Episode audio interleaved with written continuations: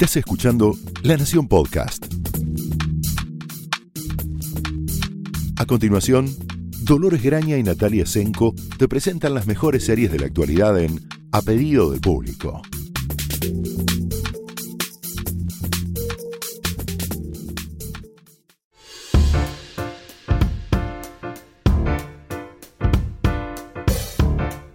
Hola, bienvenidos a un nuevo episodio de A Pedido del Público. Soy Dolores Graña Yo soy Natalia Tresenko. y hoy vamos a hablar del el regreso de Stranger Things. Sí. Tercera temporada, esperadísima tercera temporada. Muy, sí. Pasaron, pasó más de un año y medio, si no me equivoco, desde el final del anterior. eh, que bueno, como todas estas series así que, que trabajan intensamente la serialización. Sí, sí, y aparte una no solo trabaja en la serialización, sino la viralización de Sí. sus eh, referencias. Es un gran trabajo eh, de redes, digamos, cada detalle. Sí, eso y también, bueno, el, el concepto que tiene, eh, vieron que Stranger Things no es, eh, digamos, cuando la nombran en, en- en Netflix, cuando le ponen el título, no es eh, temporada 1, 2 y 3, es, tem- es Stranger Thi- Things 1, 2 y 3. O sea, está, es como si todas las series ahora se dice que son como mini películas o películas de, mini películas no, películas de 10 episodios o Bueno, 8 en este episodios, lo que caso- sea. En este, en este caso lo llevaron ese, ese concepto al extremo, digamos, porque los creadores, que son los hermanos Duffer, eh, dicen que para ellos es efectivamente pe- una película y sus secuelas. Claro. Y que, si nos preguntamos qué va a pasar, bueno, eh, que son cuatro películas. Claro, ellos siempre dijeron que ellos imaginaban cuatro historias distintas, cuatro momentos distintos para estos personajes. Podemos decir que al final de esta tercera temporada es clara que no, no falta mucho más en la historia como No. para cerrar. Y quedan que- muchísimas dudas, preguntas, sí, que, pero que esta temporada, estos ocho episodios, serán de transición, claramente, para, o aparentemente para un cierre. Después, como eh, Toy Story nos ha enseñado, eh, a veces en Hollywood lo que cierra no cierra tan definitivamente No, o no, no. del todo, desgraciadamente, porque eh, en general se ponen como todos los esfuerzos para eso, ese último capítulo y si no lo es, después es un poco decepcionante en general, pero bueno. sí, el caso de Toy Story es medio paradigmático de Sí. una película completamente innecesaria y un final que debería haber sido definitivo, que Yo se estoy- tornado provisorio. En mi cabeza estoy jugando que eh, fue una trilogía que terminó con Toy Story 3 y que esto... Desconocemos la 4. Descon o desconozco, digo, bueno, es un, realidad es un episodio de, claro, es un episodio de Disney Channel muy bien hecho, que bien podría haber sido porque ese es el nivel que tiene el guion de Toy Story 4, pero bueno, no nos vamos a meter en No, eso, no. metámonos en vamos a hablar, Things de hecho 3. vamos a eh, eh, decir que esta tercera eh, película extendida de Stranger Things es por lo menos a mi juicio no sería la persona más entusiasmada por el universo de Stranger Things, pero, Pero- me parece que está muy lograda. Me parece que por un lado por las actuaciones, quizás un poco por esta, este clima de transición, de fuga de estamos pasando de un estadio a otro y no es necesariamente el destino final, lo ayuda a poner las cosas muy en movimiento, el hecho de separar a todo la- el gran elenco, porque se ha vuelto un elenco multitudinario el de. Stranger Things, en donde hay gente de todas las edades, gente para todos los targets, en Sí. esta cosa muy, muy quirúrgica que tiene Netflix con, con Stranger Things como laboratorio de ideas de concepto, producción, realización y comercialización, digamos, sobre sí. todo comercialización. Sobre todo comercialización, sí. Eh, han encontrado, bueno, han aparecido en esta temporada, hay un target aún más pequeño que los más pequeños de, lo, de la banda Stranger Things, porque aparece la hermana de Lucas, Ujú. Que es una nena de 10, y, 10 Sí, 11 años sí, más o sí, menos. no tiene más de Porque eso, está con sí. mi pequeño pony, que es Sí, como muy un target Sí. que tiene un techo. Sí, además claramente creo que dice que tiene 10 años, no estoy segura, pero creo que dice que 10 años y, y que había sido como una estrellita así roba escenas de la segunda temporada, que en esta le dieron un, vamos, digamos, sepan que algunos spoilers van a entrar en Sí, este podcast. Si no quieren saber nada de nada, eh, No. sería mejor que esperen a terminar de verla, que recomendamos ampliamente que la vean. Sí, sí, sí, sí, pero bueno, digo, en la temporada anterior, eh, esta nena era. eh, se robaba un par de escenas burlándose del hermano nerd y los hermanos y los amigos nerd y era muy graciosa. Acá la, la incorporaron como parte del uno de los equipos investigativos Claro, juveniles. es como, es como un torneo, digamos, de Nancy Drews y Hardy Boys, por usar Sí. referencias dentro de la trama.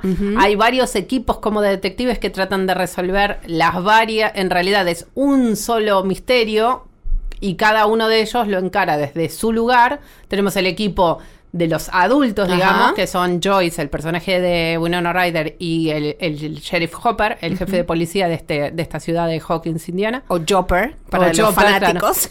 el nombre del ship, eh, que tienen, tienen toda una línea de investigación que tiene que ver, como siempre, dónde están los chicos. Es, es Sí. gente que vive desesperada por encontrar Es- chicos que nunca... Bueno, Es donde están los chicos eso. y, y- y, digamos, todo empieza con eh, la curiosidad de, de- de Jo- Joyce, que fue, digamos, si se acuerdan, digamos, de las temporadas, era la madre, des- las primeras dos temporadas era la madre desesperada de Will por primero recuperar a su hijo, después por salvarlo de esta especie de posesión maléfica que estaba atravesando.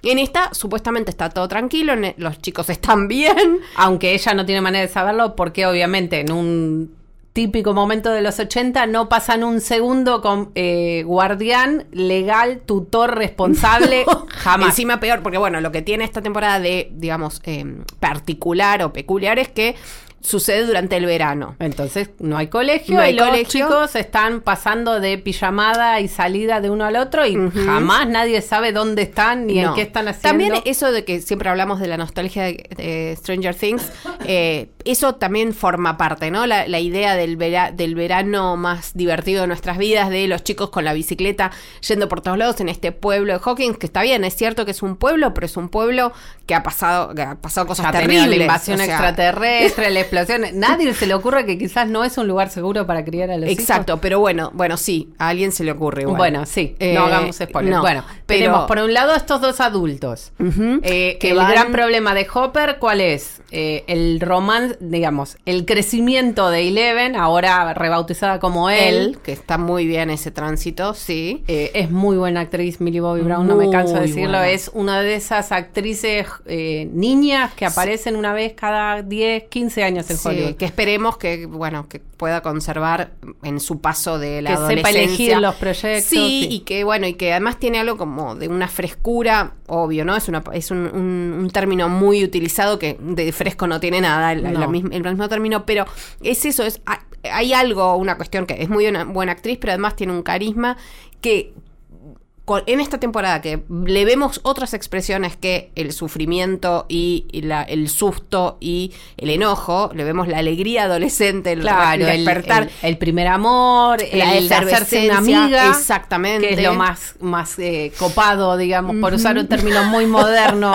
de los la 80. efervescencia de ir a probarse ropa, digamos, que esta chica que, claro, como es un secreto, digamos, su, su existencia, básicamente, vive en esta cabaña con este padre eh, muy amoroso y muy mm, cuida, como quien sí, diría. con la mecha corta. Con la mecha corta, eso, pero sí. además hasta está bien, bien presentado. la- la- ella está vestida como se vestiría Hopper si fuera una nena de 15 años o 14 años. O sea, eh, obviamente él no tiene la menor idea cómo ah, se viste una adolescente y ella tampoco. Entonces ese despertar, esa, ese primer paseo por el famoso mall, el, el- Claro, el el, shopping. el- el gran, el gran acontecimiento de la temporada es eso, precisamente. En, eh, en, en Indiana, en Hawking, eh, inaugura un tremendo eh, shopping que obviamente comienza a ser el, el lugar de cita de, sobre todo adolescentes Sí. y niños, pero también adultos, y empieza a vaciar el resto del pueblo. Entre ellos el este supermercado en el que trabaja Joyce, que como tiene mucho tiempo para perder porque no tiene clientes que atender, empieza a darse cuenta, por ejemplo, que los imanes pierden el magnetismo y se le caen al piso. Obviamente a nadie le importa, a nadie le interesa, le parece que es No, se dedican un poco a la, a la, a la, digamos, a ser la- una científica amateur y otro poco a ser la eh, consejera sentimental. eh, Vincular. Vincular, exacto, más que sentimental, vincular de Hopper para ver cómo hace para lidiar con la adolescencia de su hija que lo- nueva. y sobre todo, obviamente, lo que más lo, lo pone nervioso y lo pone en jaque es esto, obviamente, el despertar sexual de la hija con Will, con su novio. No, que- Mike, Mike. Mike, perdón. Will es el... Will es el que no, más no. no despierta, justamente. No, no, claro, pobrecito. Eh, entonces, bueno, las están muy bien jugadas las situaciones de los intentos de control desde la violencia, el susto, Sí. la persuasión para tratar de manejar lo que es esencialmente, él se da cuenta Inmanejable. las hormonas adolescentes. Eh, Sí, hay, hay, hay unos, digamos, hay como, primero, constantes homenajes, eso ya lo sabemos, son Sí. explícitos, algunos otros no tanto. En el caso de ese vínculo de Hopper con él y con Mike, eh, eh, el homenaje no es tan explícito como sugerido de montones de películas de adolescentes de la década del 80, donde eh, ese, ese, la chica que se escapa por la ventana, el noviecito que entra, eh, los eh, las confusiones de no me llamó, me llama, atiende mi papá, están, están en la otra línea del teléfono, está todo ahí, todo tan, eh, digamos, comprimido porque son unas pocas escenas que ah, por momentos suena un poco como exagerado, incluso las reacciones violentas de Hopper, que las tiene, Sí, sí, están, son, de, son un poco eh, desmesuradas sí, para lo que ocurre. Un poco subrayadas, son graciosas también. Después, El tema es cuánto lo que nosotros no podemos juzgar, no solo siendo, habiendo conocido los 80 de primera mano, sino habiendo visto todas estas películas Ajá. y series en el momento de su estreno en los 80, nos resulta difícil, y esto nos lo podrán decir ustedes, oyentes más jóvenes, eh, cuánto de esto suena... eh, original y, o sea, nosotros lo que vemos básicamente son las citas, Sí, cita de sí. la cosa, a cita de imposible. bueno, Lo John Hughes sí, como siempre, tiempo, bueno, lo que sí tiene... la historia sin fin, yo me sabía la letra completa. Obviamente. De hecho, le- le- leí el libro, vi Y- la película fue 20 mil veces. que- Tiene un gran momento que esperamos que haga volver la novela de. Michael, Michael Ende, ¿no? Sí, y ojalá que Atreyu. Y ojalá, Tiramos quien no quiso ser otro. y ojalá que además, eh, si no la vieron, no les estamos spoilando, solamente hay una participación especial de La historia sin fin. Eh, muy significativa. Es un momento muy divertido, un momento muy liviano que lo necesita ese episodio. No, yo estaba pensando también en estos, en esto de la cita, de la cita, de la cita. Es verdad, no, para nosotras que le hemos visto las películas. Básicamente lo que vemos 80, son citas, vemos Sí. pocos intersticios originales Hay que pro- los hay, por supuesto, si no esto no funcionaría, caería por su pro- por el propio peso de la cita. Exacto, pero- no, tiene, tiene, no sé, para mí uno de los mejores momentos y que me parece que resignifica todo lo, la- lo gracioso que es esto de Hopper y los chicos, digamos. Perdón, estoy con mucha tos. Me oirán toser. Eh, es que eh, en un momento cuando él los va a enfrentar, digamos, para mm, básicamente decir no despéguense un segundo. Claro, le- les, les hace mal. Les hace mal, respiren. hace mal. Ellos hacen, eh, los chicos, se le burlan en la cara. Sí, sobre todo en la burla de Mike es, Es- un poco fuera de personaje porque un señor Sí. que mide dos metros de altura y pesa 600 kilos más le dice como, ¿qué me estás Sí, diciendo? Sos pero- un ridículo. Pero al mismo tiempo, Mm, al mismo tiempo, no no, yo sí creo que ese, esa parte está hecha, a diferencia de las otras, que es pensada supuestamente desde, Desde los, los 80, esa es Está una pensada desde ahora, vos decís. Puede Absolutamente. De los adolescentes de ahora, los adolescentes centennials, que un señor de dos metros que mi- pi- pesa lo que pesa y que es imponente físicamente, y además no solo físicamente, sino que es el sheriff, Claro, digamos, y aparte es el padre, y el de padre la de la novia, chica, claro.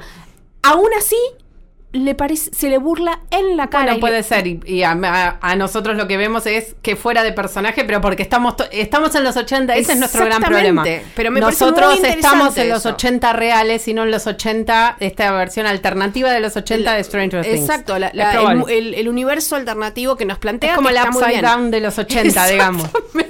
Claro. Cuando entonces, por ejemplo, todo el tiempo decimos eh, el elenco cada vez que crece más, bueno, en este en esta temporada se sumó un personaje fundamental, además de la niña esta que es, eh, se llama Sí, que te- es, mar- es marginal, de es hecho, marginal, en este se mismo llama equipo. Erika, el personaje, pero la que se sumó es Maya Hawk, que se llama eh, Robin.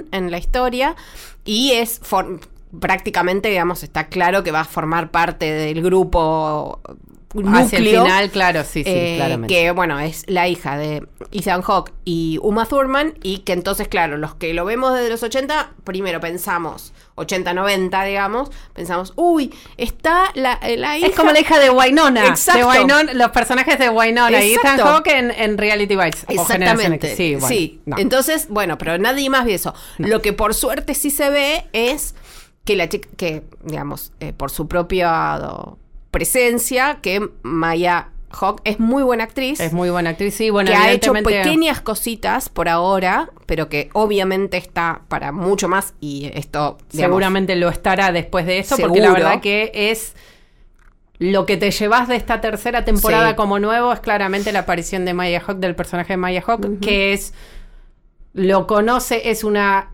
ex compañera del personaje de Joe de Sí, de Joe- Steve, de- de, Steve de Joe Key eh, que trabajan juntos en una heladería en este en este mall en Starcourt. Sí. eh, y que un poco para burlarse, o sea, podrida del trabajo, podrida de él, eh, empieza a burlarse y como ella tiene mucha habilidad para los idiomas, tanto el personaje de Steve como el personaje de Dustin interceptan una comunicación secreta que no vamos a contar No. muchísimo más, No.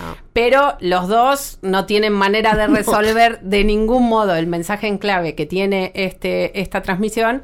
Y ella les dice, ah, son dos tontos, déjenme a mí, y en dos minutos lo resuelve. Sí, y, y no solo resuelve el mensaje, sino resuelve bastante lo que está pasando. Pero sobre todo, bueno, lo que. eh, Podría ser un es un es un poco el personaje que hacía Ethan Hawke en, en Reality Bites. La desencantada es, es un poco la desencantada, eso, agria, que oculta sus Le sentimientos. faltan cinco años para estar en los 90 y ser un por slacker. supuesto, de- pero de- di- sí. claro, digamos eso, es una es una chica que parece sabérselas todas, se burla de todos, Sí. que oculta obviamente detrás de Era eso una- bastante insoportable el personaje de. Ethan Hawke en el Reality pelo de. Ethan Hawke era tremendo. Sí, Eh, eh, eh, no, no, no creo que esta chica sea eso, pero sí que eh, esa cosa de mostrarse hastiada y como que ella está de vuelta de todo. Primero, obviamente, es una chica que todavía no terminó el secundario, entonces, eh, porque es un poco menor, es más grande que los chicos, pero es menor que Steve. Y Nancy, que es el otro personaje, digamos, post-adolescente. Claro. eh, no- es más una, una careta para refugiarse de varias cosas que le están sí, pasando. tiene muchas cosas, muchos sentimientos, Exacto, digamos que se irán revelando con el Pero correr de la temporada. Lo muy divertido es que más allá de, de esa impos- impostura que tiene, conecta muy bien con todos los personajes con los que se cruza. Desde Steve, por supuesto, Dustin. Bueno, la amistad entre Steve y Dustin, incomprensible como es, funciona perfectamente. Perfectamente. En un momento el personaje de Robin le dice, pero ¿de cuántos nenes sos amigo vos? Porque todos lo No, vienen a ver dice, para "Ac- pedirle cosas. Acá llegaron tus hijos. Sí, sí, tiene, es, es, es, es muy lindo y aparte ver como el personaje de Steve, que estaba planteado en la temporada anterior como un antagonista y uno Sí. que no le interesaba Y nada ni nadie, ha, ha terminado por ser una especie de adulto de bien sí. facilitador Sí. para toda esta Totalmente. tropa de investigadores. Bueno, tenemos esta que le dicen Scoops, eh, Scoops Troop, porque se llama Scoops Ahoy la, la heladería, entonces es como la tropa de, la heladería de los- Scoops, que es claro. como La de bocha de helado, Sí. claro. Eh, después, bueno, obviamente tenemos el equipo central, que vendría a ser... eh, menos Dustin, que obviamente queda fuera del, del Sí. grupo por un tema que vamos a tratar de no revelar, pero están las dos parejitas, eh, un poco Ma- aisladas del Sí, resto. por- Max y Lucas y Mike y él. Y él, Em. Y sí, de que después se van también fracturan, se, se doblan sobre sí mismas y se van fracturando también. Y bueno, y ahí aparece la relación de amistad entre ellas dos, cuando obviamente, como no podía eh, ocurrir de otro modo, eh, las parejas se terminan fracturando por so- sobreexposición y Sí. ellas dos, y, eh, en realidad ellas dos. Max le enseña el valor de la amistad femenina a él en unas secuencias así, unas típicas secuencias de montaje, de los 80 hermoso. en el mall que son una preciosura. Sí, sí, Sobre sí. todo que ellas dos son muy expresivas y los colores, el- la dirección de arte como siempre es, es increíble. Sí, sí, y bueno, y además, vamos a decirlo, de la temporada 1 a esta, el presupuesto ha crecido notoriamente. Bueno, ya el decorado, o sea, el decorado del shopping es un shopping completo Sí, o es casi. impresionante. Es impresionante de varios pisos con las escaleras mecánicas, eh, un montón de cantidad- negocios. Una cantidad de extras Por enorme. supuesto van a poder reconocer un montón de marcas Sí. que ya no existen y muchas que existen con una cantidad de... eh, product placement o sí, eh, un PNT, diría. publicidad no tradicional o chivo. O directamente diciendo la marca, que no vamos hay a un, repetir acá. hay un par de secuencias, especialmente una que es...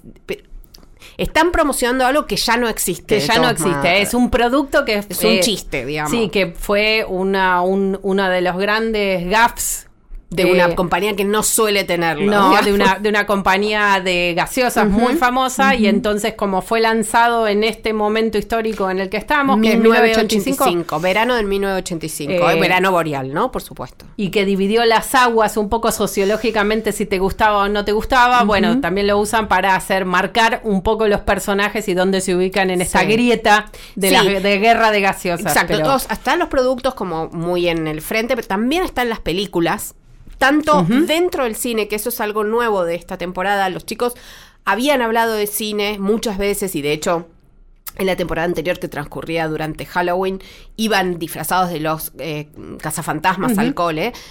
En este caso van al cine, que es como un punto también. Primero, estamos creciendo, Claro, pueden hacer muchas más cosas solas. hacen muchas cosas solas y también el shopping Netflix hace películas aparte ahora. Exactamente. y el shopping permite eso también. El- el- la llegada del shopping es que está todo, van a comer la hamburguesa, van a, van a tomar el helado y van al cine. Y en el cine, eh, una de las películas que ven, no es la única, todas tienen totales referencias sobre la trama que ocurre más allá de la pantalla, en la pantalla, pero más allá de la pantalla. Pero una es Volver al futuro, que eh, por estas cosas de la, de la- no sé, creo que la obsesión melancólica y nostálgica de los hermanos Duffer, eh, se estrenó el 3 de julio de 1985. Claro. Y ellos la están viendo el 3 de julio de 1985. También hay que decir que Claro, el clímax de la temporada ocurre el 4 de julio, eh, con una gran fiesta que se hace en el pueblo y fuegos artificiales al más puro estilo norteamericano y demás. Y este festejo se torna bastante oscuro, es un festejo pagado por la vieja política, en fin. Sí, Eh, es- deberíamos es- advertir que por todo el neón y, y la cosa adolescente hormonal de los 80, también hay escenas bastante cruentas. Sí. eh, bastante gore, eh, mucha, mucha víscera. mucha víscera, mucha víscera, humana mucha y animal, Sí. hay que decirlo. sí, sí. Animal y y bueno, y extra- extraterrestre, eh, Mm, sobrehumana, sobre- no sabemos cómo decir Sí, exactamente. De los inf- al averno, no claro, sé. no sabemos. Bueno, eh, para quien intente verlo con chicos más chicos de Mm. 11, 12 años, eh, Sí. es probable que terminen con los ojos tapados en Netflix al- la marca como para mayores de 16. Eh, eso es así, pero bueno. Sí, cada hay uno escenas de machismo explícito Sí. también, en el periodismo inten- sobre todo. intencionadamente explícito, porque bueno, Nancy, que es la hermana de Mike, eh, y, y Jonathan, el hermano de Will, empiezan a trabajar como pasantes en el diario del pueblo, diario que parece muy este, bien provisto para ser un diario de pueblo. bueno, como- y la magia de la televisión. Exacto, pero bueno. Y él eh, es un fotógrafo que, que está bastante bien eh, considerado por sus jefes y por sus compañeros. Y ella, que es- pretende ser periodista, eh, está destinada a servir café y buscar los sándwiches del almuerzo. Y así la tratan todo el tiempo, explícitamente despreciando sus ideas, explícitamente diciéndole que es una ridícula por querer investigar las cosas raras que están pasando en el pueblo.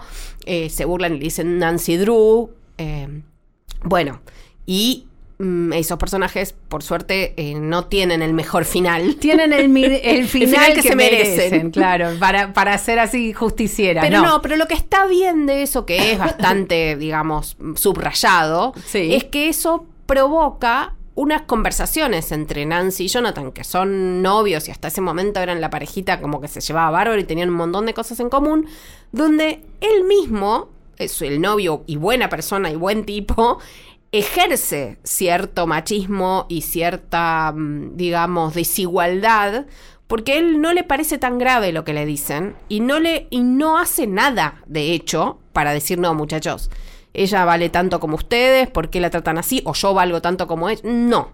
Entonces, hay, un, hay una conversación interesante, porque están los viejos periodistas que se burlan de ella, ok, y es como la caricatura. Pero después está el novio más woke, digamos, Sí. más eh, supuestamente eh, permeable. aliado. No, claro, aliado, permeable a las nuevas Sí, ideas. sí, que aparte conoce lo que vale ella y sin embargo nunca levanta la mano y, Y dice, no, le, parece, le parece, sí, sí, tenés razón que te tratan mal, pero bueno, hay que seguir Bueno, adelante. No es para tanto, No es para tanto. Después se excusa diciendo Después que... se da cuenta que es para tanto y entonces el argumento Sí. es bueno, pero tenemos que seguir porque para que por no la plata. Pero esto mm, es interesante Sí. lo que lo, cómo, digamos, eh, lo hemos hablado en otros casos. Está sucediendo mucho en el cine de Hollywood, en las series también, que el tema de la eh, desigualdad de géneros, que el tema de la, de la poco de géneros y de, de pago también, y de diferentes cosas, el machismo explícito, como dice Dolores, lo están trayendo de manera muy poco orgánica en los relatos. En este caso también es poco orgánico, también está un poco forzado, pero mm, con el correr de los episodios se fueron, creo, sintiendo un poco más cómodos con la historia que estaban contando. Es un avance. Sí, sí, también hay, hay bastantes cuestiones políticas. eh, eh, Sí. En esta temporada se han claramente, de, gracias al éxito y el respaldo de Netflix, los Duffers se han animado a hacer salir un poquito de la zona de la nostalgia más segura y de las generalizaciones por ahí en términos en términos sociales Sí. eh, y hay algunos apuntes políticos en la figura del alcalde que interpreta a otro personaje claramente de los 80, que es Cary Elves, eh, que lo recordarán de La La princesa Prometida. Prometida, probablemente.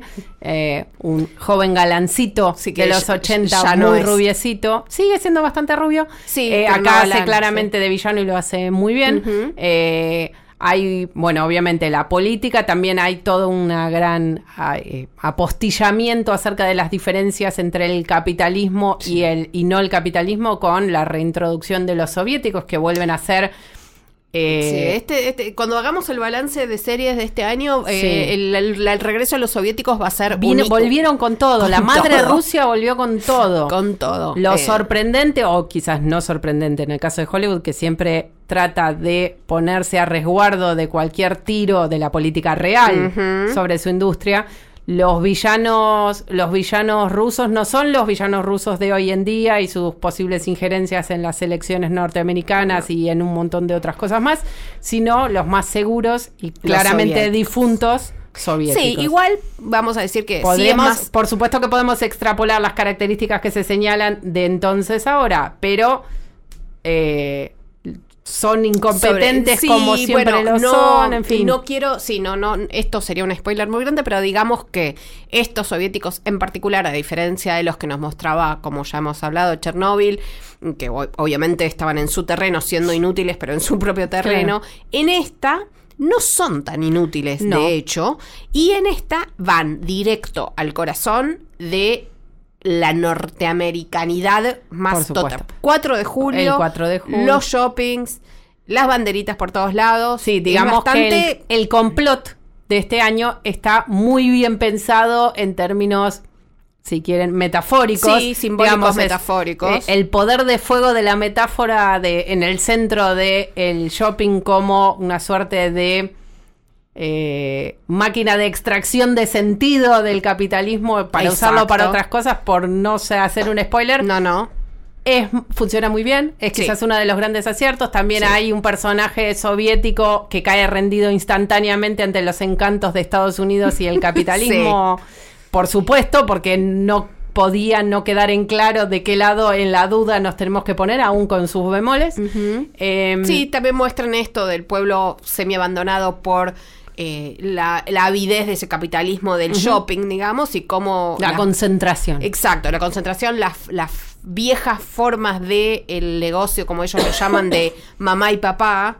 eh, Main Street. me- sí, los negocios familiares, eh, que obviamente se ven muy afectados por la concentración del shopping.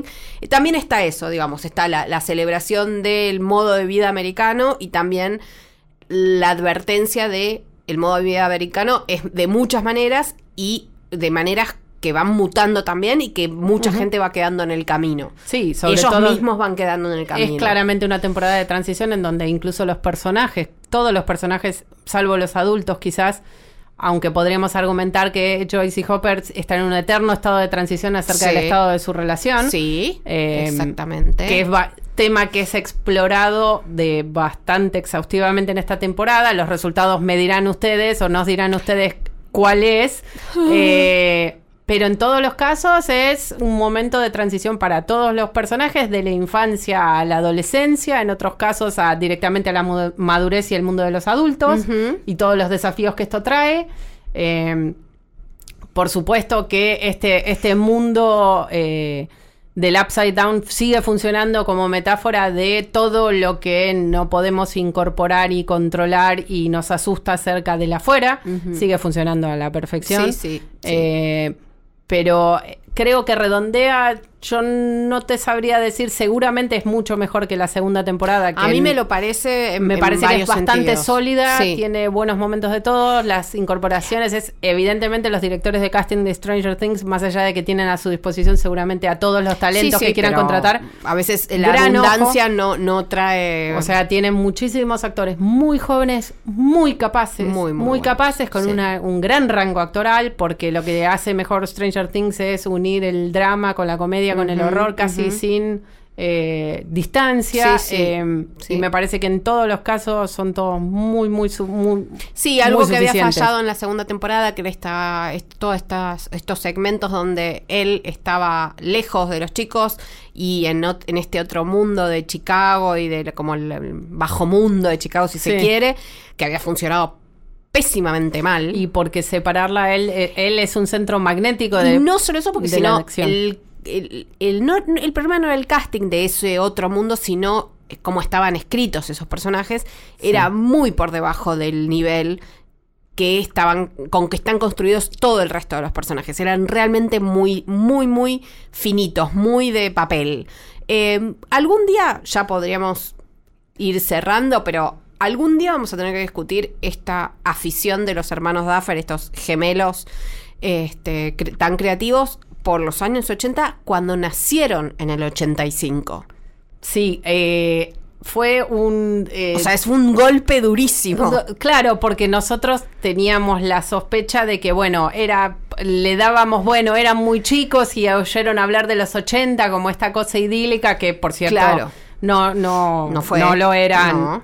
Eh, por lo menos en nuestro caso decíamos recién que era como eh, esta temporada de Stranger Things era como ambientarla en la galería Churba eh, o Bond Street si quieren sea, la alternativa del otro lado Sí. sugiéranos ustedes las alternativas Sí. de donde ustedes vivían Sí. eh, esto es muy de Buenos Aires, bueno, que una versión un poco parcial de Buenos Aires, obviamente, pero eh, es, es interesante ver cómo están buscando alternativas para eh, bajar un poquitito el tema de la nostalgia, porque hacia el final creemos que va a ser bastante adulta la resolución de esta historia, no puede sino serlo, en, al menos en alguna de sus facetas, sí, sí, dado sí. cómo termina esta temporada. Sí, sí, sí. Eh, entonces, bueno, tienen que ir creciendo un poco con su público Sí, y me eh, parece interesante y, y muy astuto de su parte darse cuenta de eso, que no van a ser, los chicos ya no son chicos y sus eh, espectadores ciertamente ya no lo son. No, y las referencias que claramente ellos no tomaron de su vida, sino de las películas y de las series. Sí, nos quedó todo Eso mucho más claro cuando vimos que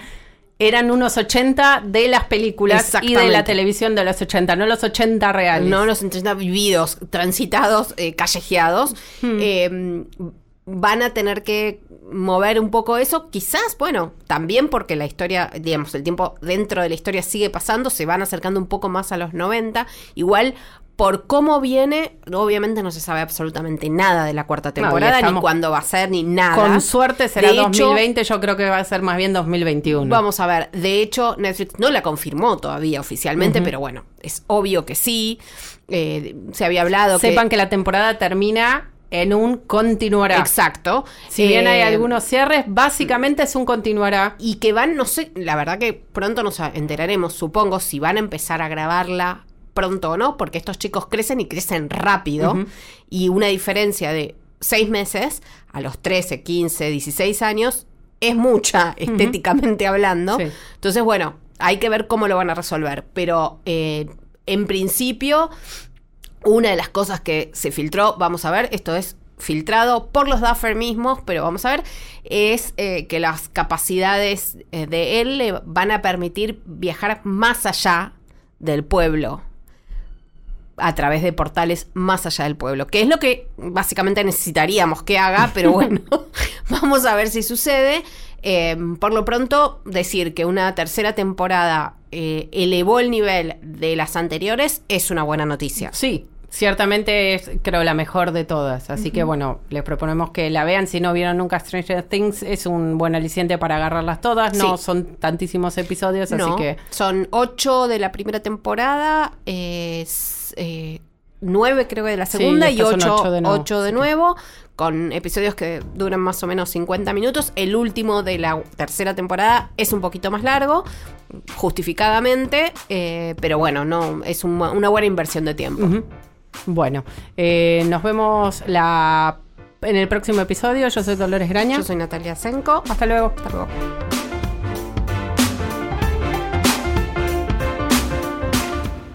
Esto fue A Pedido del Público, un podcast exclusivo de La Nación. Escucha todos los programas de La Nación Podcast en www.lanacion.com.ar. Suscríbete para no perderte ningún episodio. Estamos en Spotify, Apple Podcast, Google Podcast y en tu reproductor de podcast favorito. Seguí escuchando La Nación Podcast.